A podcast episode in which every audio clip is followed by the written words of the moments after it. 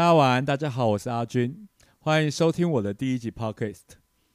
这个节目呢，我主要想要跟大家分享我生活当中的事情，或者是说，比方说我喜欢呢跟各位推荐的东西。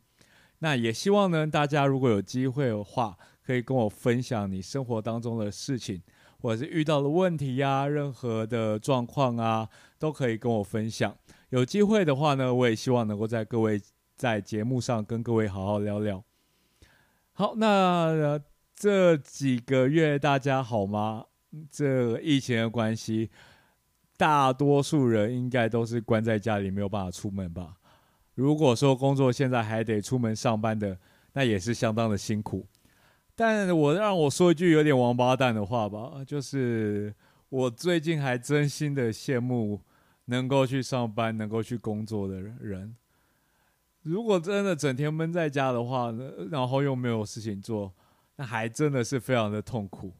说真的，总而言之呢，呃，这真的是被关了好几个月了啊！我做店也没有办法开，那在出去也没有办法出去运动。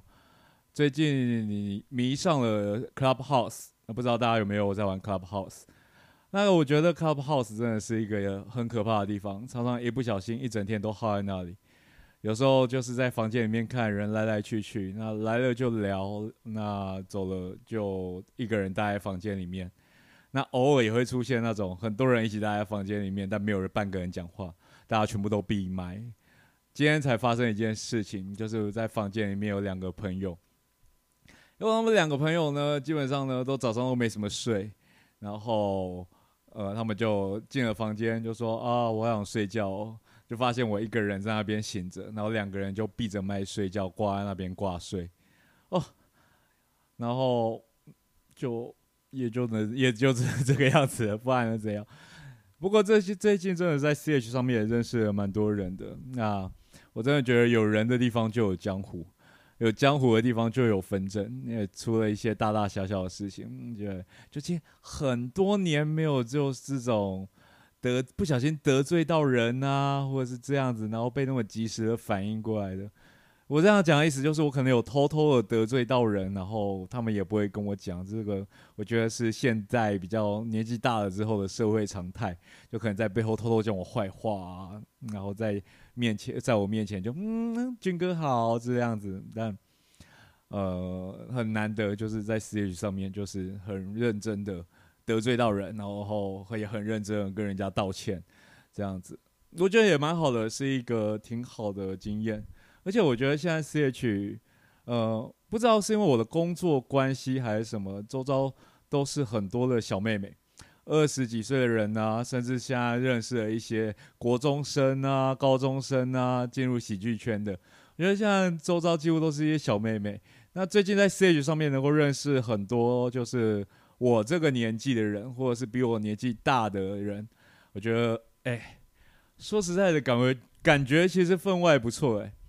虽然很多人都说，就是男生不管到几岁都想要找年轻的美眉，可是对我来说，我还真心觉得这种跟自己同个辈分的人一起聊天，然后或者是讲一些只有我们懂的话题，抱怨一些啊，现在年轻人都用 IG，我们现在老人家只会用 Facebook，又抱怨这些这种无聊的话题，其实还是蛮开心的。而且 C H 现在真的多了好多好多房间，很多人都竟然用 C H，那包括还有看到算命房啊，然后还有看到唱歌房啊，然后有在一个民歌唱歌房，然后看到了一个民歌歌手真的在那边驻唱，哎，这可以感受到所有人都被闷坏了哈，这以往要收钱的，现在有地方唱就不错了。那我们每个礼拜二也有在 CH 上面做抗议大喜力，那也是我们目前喜剧演员少数能够有的共同活动。那其他喜剧演员就是各自去找别人去开那个直播啊那些的。那像我就是这种比较没有人气，然后没有朋友的喜剧演员，就在这边讲一些，嗯，对着空气讲话。嗯，我觉得也挺好的，各自有各自的发展嘛，对不对？那如果可以的话，就是各位还是嗯来 CH 找我聊天吧。哈哈哈好，那最近呢，在疫情期间呢，就是除了 CH 以外呢，最多的还是看 Netflix 吧。我觉得 Netflix 现在真的是改变我在嗯网络上追剧的心态。呃，大家都知道，就是以前多多少少大家追的都是那种呃搬不上台面的那种影片嘛。对，那现在呢，就是自从订阅 Netflix 之后，我觉得在 Netflix 上面，嗯，看片变得很轻松了。其实有很多以前很多剧，我以前是追不下去的，包括像《六人行》。哦，我记得每一次，就以前大家都跟我推啊，Say Come 一定要看《六人行》啊，《六人行》多好看啊！但是我是很，我真的是很最近才回去看《六人行》。我以前每次就是点开那个《六人行》的时候呢，就是看到一半我就啊，看不下去，看不下去，这什么东西啊，难笑死了啊，难看死了，这个什么年代的笑料啊！但最近就是呃，因为 Netflix 的关系，它可以一直播下去，一直播下去，还可以用一点五倍速的方式播下去，就非常有助于你去突破这种呃旧时代影集的一个前期最难熬的时期。对，包括 Big Bang 啊，然后六人行啊，我都是靠这个样子撑下去。然后可是我说认真的，就是你撑下去之后呢，到了后面还真真正正的觉得说。哎，越来越了解那些角色，你就会越来越 enjoy 在那些剧情当中。所以呢，如果你有各位还有没有看呃 Big Bang 啊，没有看 Friends 的人呢，非常建议各位就是像我啦，我自己就是双荧幕，另外一个荧幕可能在做别的事情，在打 LO 啊什么的，然后一个荧幕就放 Friends，然后能看就看，不能看就算了，然后慢慢的就开始抓到那些角色的一些感情之后呢，就会慢慢的看下去。呃，而且尤其是 Big Bang，我还真的是，呃，它总共十二季嘛，然后我到现在我已经重看了大概四次了吧。我第一次看完的时候就是超感动的，感动到要哭了。然后结束之后呢，第二天我就马上再看第二次，哦，然后就是等于我那一段时间连续看了十二季的，呃，二十四季的 Big Bang，所以是哦。就是为了第二次看，真的就是为了洗洗清那个第一次那个完结的时候心中的那个惆怅感，你知道吗？那这我觉得就是 Netflix 现在改变了我非常多的看剧的一个生态。不过说实在，这个年代再跟大家聊 Netflix 是不是有点晚？毕竟 Netflix 大家应该都是有在看啊，比较不好意思，比较老古板一点，但。呃，我最近在追的剧是《金家便利商店》，它是在讲呃从韩国移民到加拿大的一个韩国的家庭的故事。嗯，是我之所以会聊到这一部，其实单纯就是因为我最近在看而已。如果你要问我推不推荐的话，我个人给的。评分大概是三点五分吧，满分五分的话，五颗星的话大概三点五颗星吧，不是非常的高。但是如果你疫情期间真的没有事情做，也是可以看一看的一出剧。基本上来讲，它有点偏向日常了。那主线的发展没有特别明显，那花了一些时间在叙述一些议题。那角色之间的刻画，我觉得还蛮可爱的，但每一个角色都略微机车了一点。就是你很我自己啊，不要说你了，我自己是还蛮难喜欢大多数的角色，我都还蛮难真心的喜欢上他们。就是有一些地方觉得哦好可爱哦，然后过不久又觉得说啊这样子也太小家子气了吧。然后剧情重复的大量的出现一些尴尬啊。的这种画面，那我个人其实不是很喜欢尴尬的画面，就是那种误会啊，然后会让我觉得，呃，好想快转下去哦，啊，这样也太痛苦了吧。尤其是遇到那种我自己也曾经发生过的那种事情，我觉得啊，好尴尬，好尴尬，然后就会选择就是嗯，赶快跳转过去，跳转过去这样子。所以我觉得，嗯，整体来讲，虽然他现在出了五季了，我只能说好看，偏不是我的菜。那如果有喜欢的，或是很闲的观众朋友，或者是喜欢这样子的议题，喜欢比较偏日常一点，没有什么大的主线推动的，呃，这种情境喜剧的话，我觉得可以去看一下。那我今天最主要想要跟大家聊的就是我喜欢的漫才团体，对，呃，随着就是最近漫才的市场越来越红，那感谢大康大康，还有各个漫才前辈，哎，我我漫才前辈像好只是大康大康，那还有各个漫漫才同业的一个付出，那我真的觉得大康呃漫才现在有稳步上升的趋势。虽然没有像脱口秀那样子一系爆红，但是漫才的受众也越来越多。那最近呢，就是有很多我刚刚说，我遇到很多的年轻的。呃，小伙子，不要说小伙子，讲小伙子，我觉得我好老。哦。就年轻的朋友呢，愿意就是一起参与这样子漫才的一个活动。那我这里认识了大概三三四个这样子国中生，国中哦，国二啊，国一升国二，国二升国三的国中生，然后跑来说要做漫才。对，虽然他们喜欢的漫才师都不是我，但嗯嗯，我不难过。好，那。所以呢，就是刚好也有就是漫才的后辈问到我说，我最喜欢的漫才团体是什么？那在这边呢，就跟大家分享一下我自己对于漫才团体的一些看法，还有推荐。那我在这边需要先讲吼，我觉得我自己觉得，在我呃演漫才多年以后，我渐渐的没有办法喜欢上一些新的漫才团体。因为我看漫才的角度有一点点不一样，所以现在去看，大多数时间就会去看他的人设啊，去看他的脚本啊，去看他的使用技巧啊。所以我觉得感受性上面来说，其实没有我以前去看漫才团体的那种那么强烈的感受性。所以要是等一下推荐的。漫才团体都偏老，那请各位见谅。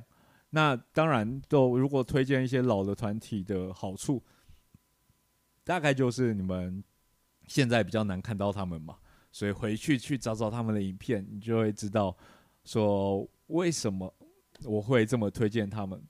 呃，而且日本漫才，我觉得跟台湾漫才有一个很不一样的一点，就是日本漫才它发展到一个瓶颈期。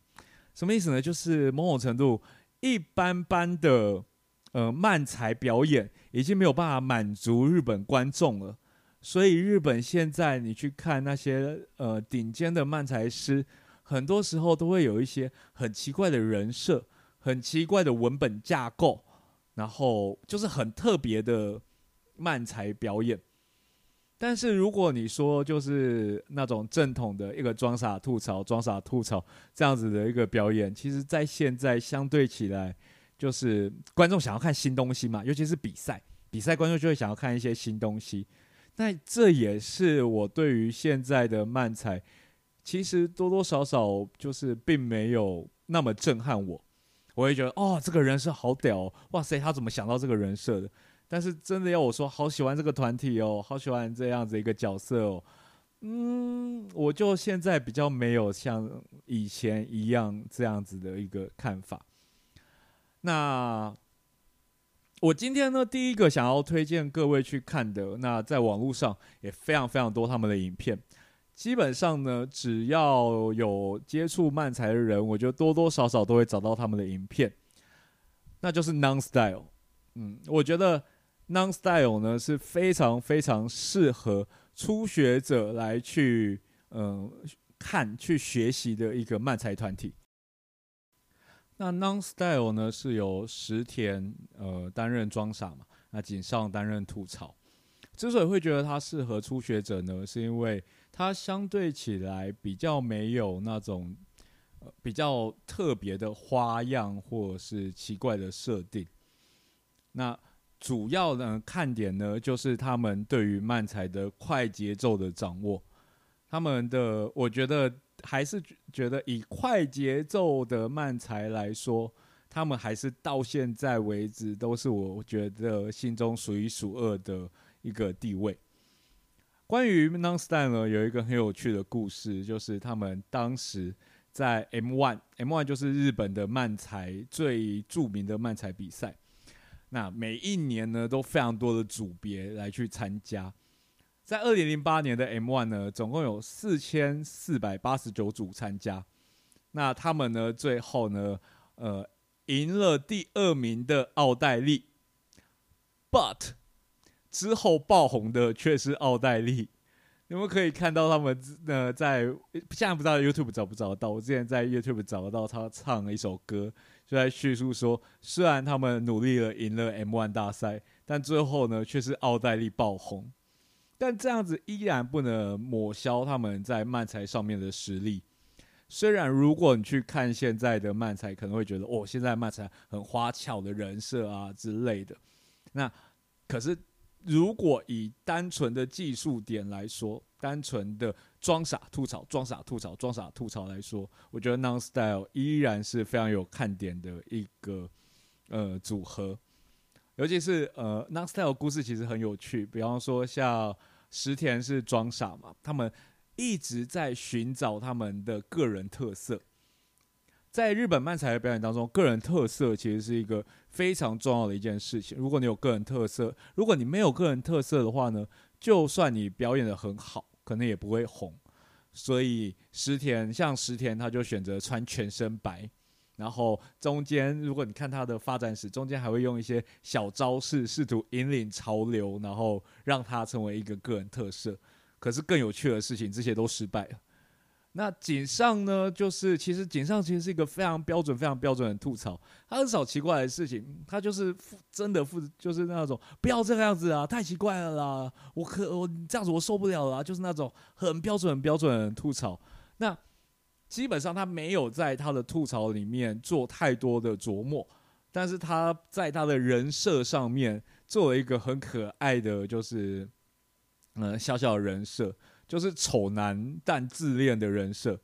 你要说丑男，其实他并不算真的很丑，但他就是特别表现出他很自恋的那一面。然后在这样子的过程当中，即使他是严肃的吐槽，那也常常被装傻说：“你这个丑男，你也太自恋了吧？你讲这种话也太恶心了吧？”我觉得这一点就是嗯非常有趣。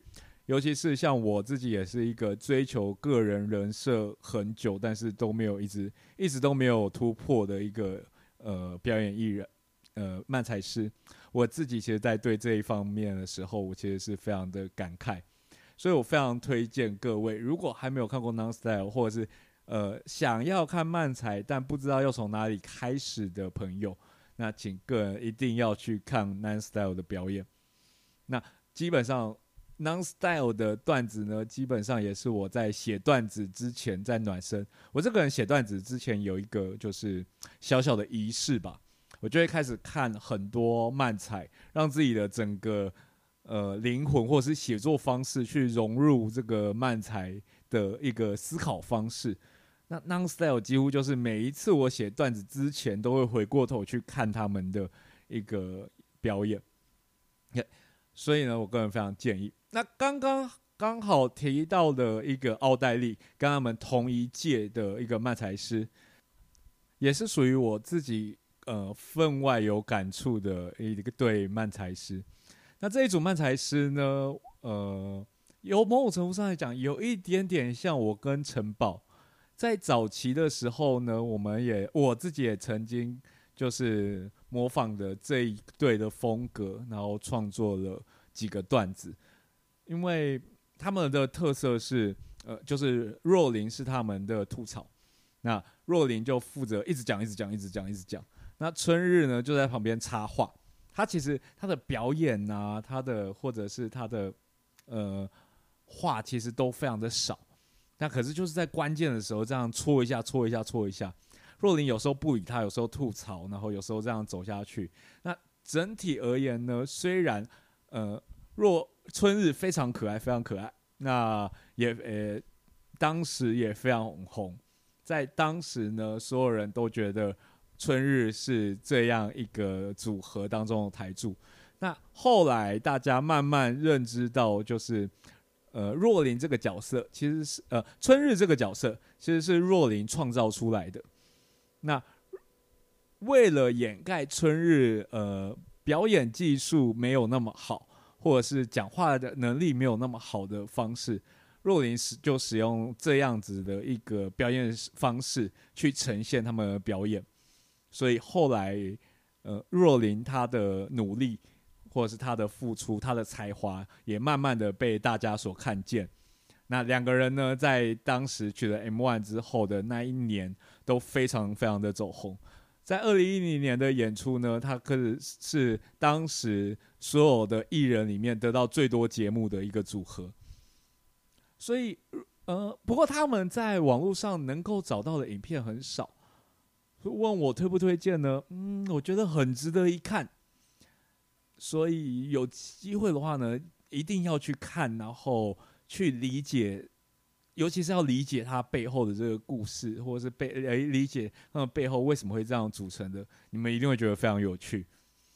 那春日，我觉得很可能很多人都看过。如果有在看日综的人啊之类的，或是男女纠察队啊，春日上过非常多次这样子的节目，所以一定会有看过。那你也一定会，如果你们有在看节目上面专注看过春日的话，你就会知道说他其实是一个表演能力说不上非常强，但是本身就是非常有喜感的一个人。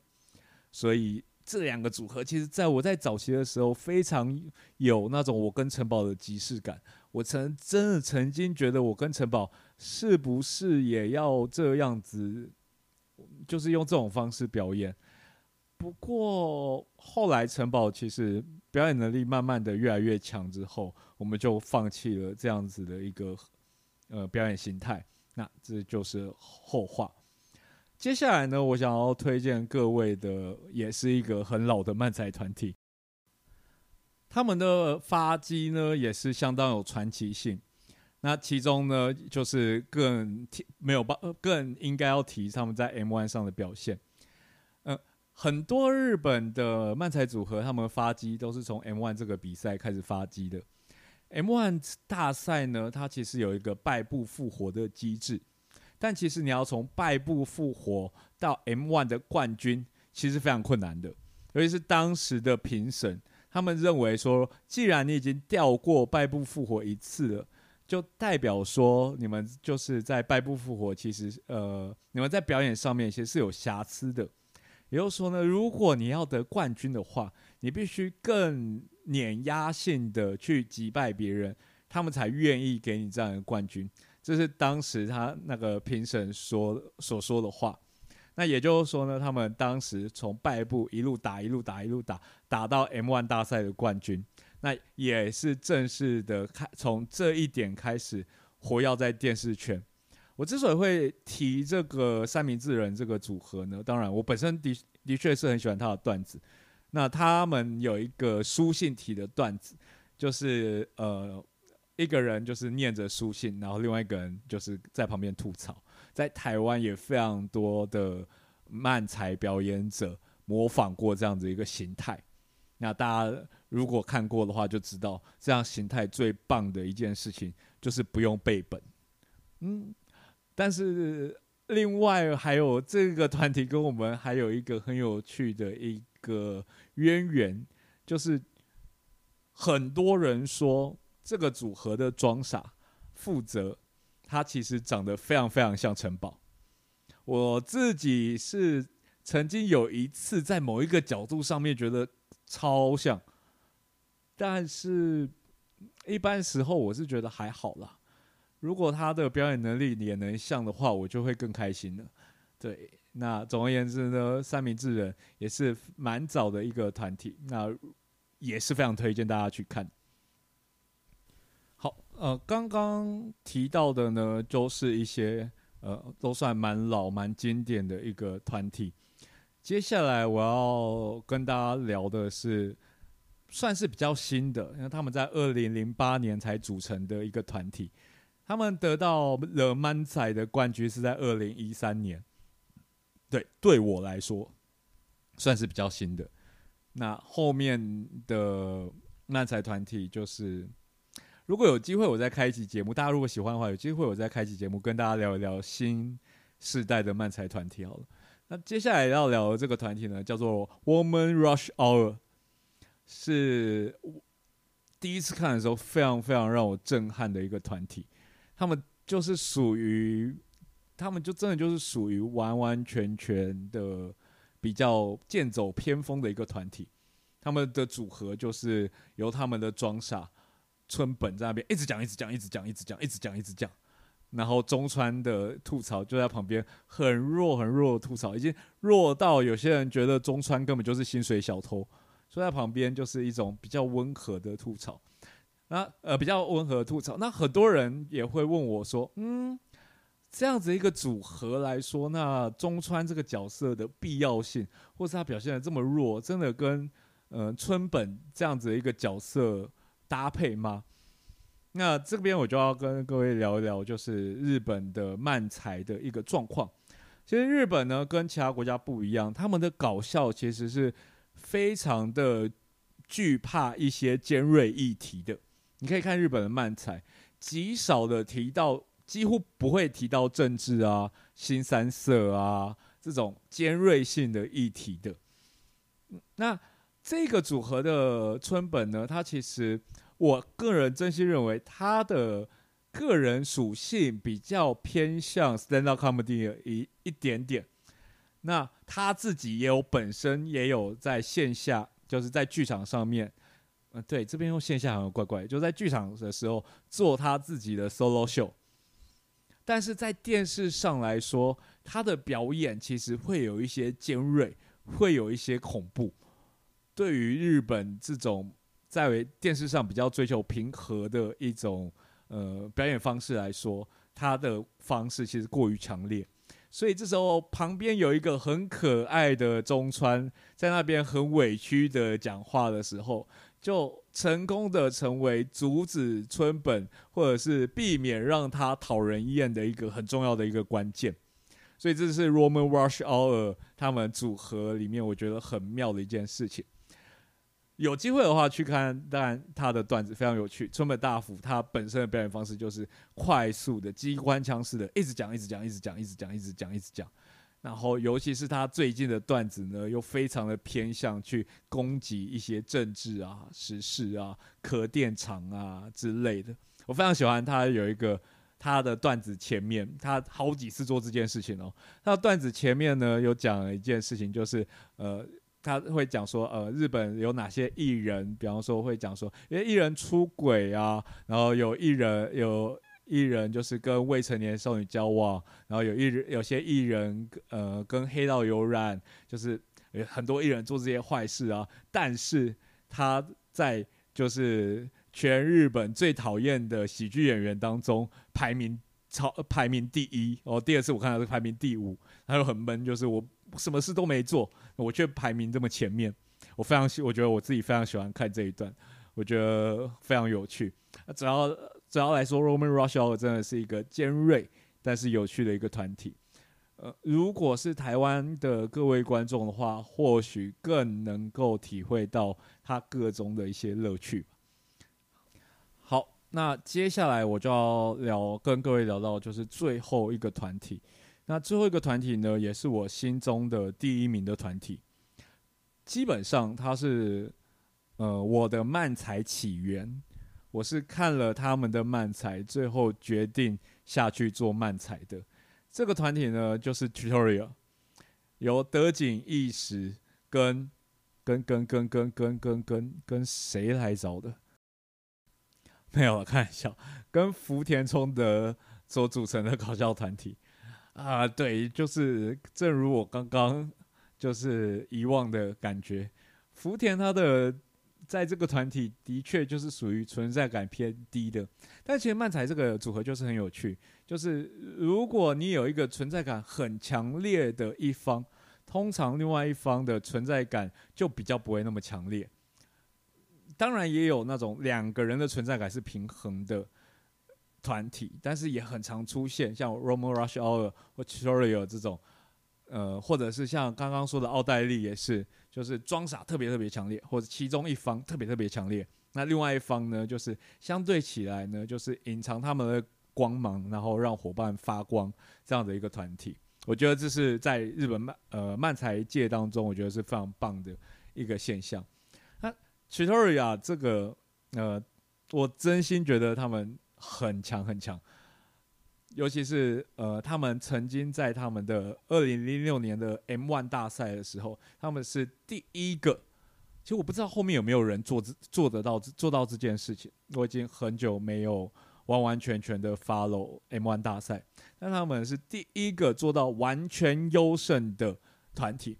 什么叫完全优胜呢？就是当时所有的评审都觉得是他们赢，他们是当时第一个做到这件事情的。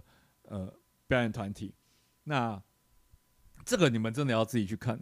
他的表演真心的奇特，德景意识真的是一个妄想型的一个表演。你看他的表演真的是非常迅速的创造一个奇幻而且迷人的世界观，感觉起来就是在另外一个世界所存在的一个人，然后另外一个人就是明明白白的觉得说。为什么你会这样想？然后你也不禁觉得，哎，这样讲好像有那么一点点道理在耶的这种感觉。我觉得当时在 Chitoria 的身上，我就是第一次感受到日本漫才带给我的震撼。那也是因为这个样子，所以当时下定决心去做漫才。好。那今天的就是分享，我觉得就在这边告一个段落。谢谢大家。如果真的有人听到这个时候的话，如果之后的节目呢，我希我会很希望跟大家就是聊聊大家的心事啊，大家的问题啊。所以呢，我会在底下有一个表单，大家可以把你们想要聊的事情跟我分享。我自己本身呢是读心理系的。所以呢，我不，我不像并不是说我会我是心理师啊，或者什么之类的。我希望用一个轻松，然后又带有那么一点点呃，我自己想要跟各位探讨的一些话题，来跟大家聊聊。希望各位就是麻烦就是在底下，嗯，分享我一些最近发生的问题啊，一些状况啊。感情上面的事情啊，都可以。然后我们有机会就开节目聊聊，好不好？那谢谢大家。那在疫情期间，就是也希望大家都能够身体健康。啊，天哪，我的 ending 有够古板。啊，谢谢大家，大家晚安哦，谢谢。